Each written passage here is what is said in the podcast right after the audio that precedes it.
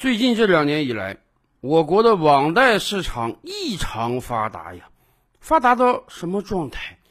尤其是去年这一年，忽如一夜春风来啊，几乎所有视频平台都在给你疯狂的推各路网贷的广告，而且人家那个广告拍的，说实话，比一些小电影、小电视剧还好看。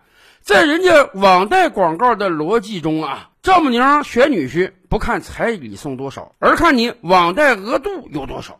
网贷公司把钱借给你，那不是在挣钱，而是在做慈善啊！动辄就有几个大老板模样的人站出来说，人家拿出五百亿、五千亿额度来，好像是免费送给消费者一样。所以我总结了一句话。那就是在当代中国呀，似乎没有什么事儿是比借钱更容易的了。任何时候，只要你拿出你的身份证，只要你拿出你的实名制手机卡，你就可以轻轻松松的在各大网贷平台上借出来一笔又一笔钱。今年以来，在各方面的监管之下，网贷公司收敛了许多。哎，曾经铺天盖地的网贷广告呢，也少了很多。然而，您以为网贷这个市场消亡了吗？没有，不但没有消亡，人家生意越做越大了，而且慢慢往头部企业集中了。过去啊，可能还有些名不见经传的小公司打个广告，哭着喊着要把钱借给你。现在，人家连广告都不打了，人家已经把借贷深入到我们生活中的方方面面了。为什么这么讲呢？因为今天几乎所有的互联网头部公司都在做网贷。你打开手机订个外卖，哎，人家外卖 APP 告诉你，你捎带脚可以跟我这借俩钱啊。哪怕你就是点了个十五块钱的鱼香肉丝，我也考虑给你搞个分期付款呀。你打开某个 APP 约个网约车，人家网约车公司告诉你，我们除了可以给你派辆车之外，还可以借钱给你。更别提各种各样的网商平台了，甭管是京东还是淘宝啊，你在上面买任何东西，你都可以分期付款或者打白条的。你以为这就完了吗？没有，你日常生活所使用的几乎所有手机 APP，人家都有借钱这个功能。有好事者统计啊，说今天中国下载前一百大的 APP 中啊。大概有七十个有这个放款功能或者分期付款功能。说实话，恐怕除了几个相对正规的新闻网站之外，没有哪个 APP 它没有放款功能了。于是，今天我们看到了一幅奇异的景象，那就是互联网的尽头是放贷吗？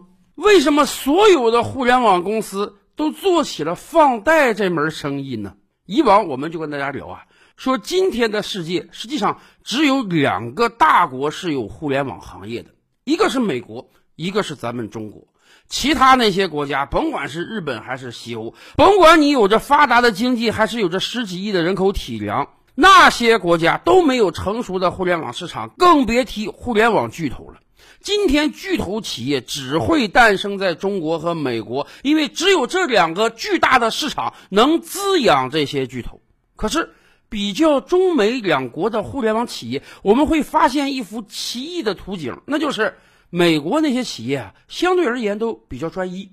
微软也好，谷歌也好，脸书也好，甚至特斯拉也好，人家相对都把力量啊集中在主业上。而我国的互联网企业当然也是有主业的，可是混业经营非常多，尤其是。不管任何时候，只要来一个风口，我们就会看到，不光是小企业，大企业也是一窝蜂的冲上去。今年年初，社区团购火了，咱们可以掰着手指头数数，有多少大企业介入到了社区团购之中。而最近一段时间以来，电动车的概念特别火，所以中国的各大企业，不管是实体企业还是互联网企业，也都一猛子扎到了电动车领域。到今天为止，已经有多少个我们耳熟能详的大企业开始造车了？因为我们的大企业有这样的传统，只要看到风口，就一定要冲上去。我们就不难理解为什么几乎所有的企业都在做网贷了，因为做网贷它来钱真是快呀。你想啊，做社区团购也好，造电动车、汽车也好，那都是重资本投入的，你没个上百亿资金根本玩不转啊。社区团购一开始要靠亏本做买卖来扩大市场，汽车行业那更是靠着重资金投入、重资产投入啊。相对而言，网贷还真是一个花不了多少钱，但很容易赚大钱的行业。你想啊，经过这么多年的发展，各个互联网企业实际上已经积攒了天量的用户量。比如说微信，微信号称自己的用户超过十个亿。基本上所有中国能上榜的人都是微信的用户了。不光微信啊，网购平台也好，网约车平台也好，外卖平台也好，共享单车平台也好，哎，只要你手里有个几亿用户，那你做起网贷来太轻松了。因为网贷本质上讲也是一个流量生意。为什么过去两年有大量的网贷公司不计血本的打广告？就是因为他们知道啊，只有大量的打广告才能换来大量的客户啊。现在好了，有很多客户本来每天就要打开你这个软件来订外卖的，有很多客户本来每天就要打开你这个软件来骑共享单车的，现在刚好捎带脚，你告诉他我可以借笔钱给你。自古以来，做资金生意就是最来钱的买卖啊。左手从银行或者其他机构低息借来钱，右手高息借给自己的客户，直接赚中间的利差。这个生意做的太容易了呀！尤其是对于很多互联网企业来讲，这些年来日子过得也挺苦啊。我们确实看到人家非常风光，动辄几亿用户，占领了百分之多少的市场。可是这一切都是拿钱砸下来的。所谓的互联网思维，不就是低价占领市场，达到垄断地位，再提高价格吗？可是你价格一提高，消费者就不满意了。很多互联网企业到今天还是亏损的。那么好不容易看到一个能赚钱的买卖，放贷，为什么不冲上去呢？尤其是最近两年的金融市场秩序整顿，也给了他们机会。到去年年底，我国整个 P to P 行业烟消云散了。七八千家企业，上万亿的资金突然之间就没有了。P to P 企业存在的时候，一方面他们要跟广大的投资者吸纳大量的资金，另一方面啊，P to P 企业也是市场放贷的主体呀，吸引那么多钱上来之后，当然要借出去。现在 P to P 行业不存在了，市场上突然少了很多放贷主体，那些习惯了借钱的人自然要找新的借款平台，于是。各大互联网企业及时的填补了这个空缺，似乎一切听起来都那么合理。哎呀，很多企业为了抢占市场，大把的烧钱，现在颇有点入不敷出了。市场是抢下来了，利润还没涨上去呢，那么怎么办？干脆利用手中这些用户和流量，做起放贷的生意吧。这简直是无本万利呀！然而。当我们打开手机上所有常用 APP，看到人家都在热情的邀约，让我们跟他借钱，让我们分期付款的时候，会不会觉得事情有一点不对味儿呢？咱就先不提风控危险了，各大互联网企业应当有着自己的风控平台，人家自己算得过账来，知道有多少人能还钱，知道有多少人还不了钱，他们的利差能不能覆盖这些成本？哎，这些事儿捞不着我们帮他操心。真要是人家自己算错了账，把风控口子开大了，导致亏损，那也是他们自己造的孽。我们就从另外一个角度上看，当所有中国互联网企业都在放贷的时候，这对我们的经济是个好事儿吗？每打开一次 APP，人家就给你发这个广告，告诉你你可以跟他借钱。甚至明明你可以全额付款的时候，人家还用各种优惠诱惑你说不要一次性付款啦，分期付款吧，分期付款你可以享有优惠，手续费和利息是非常非常少的。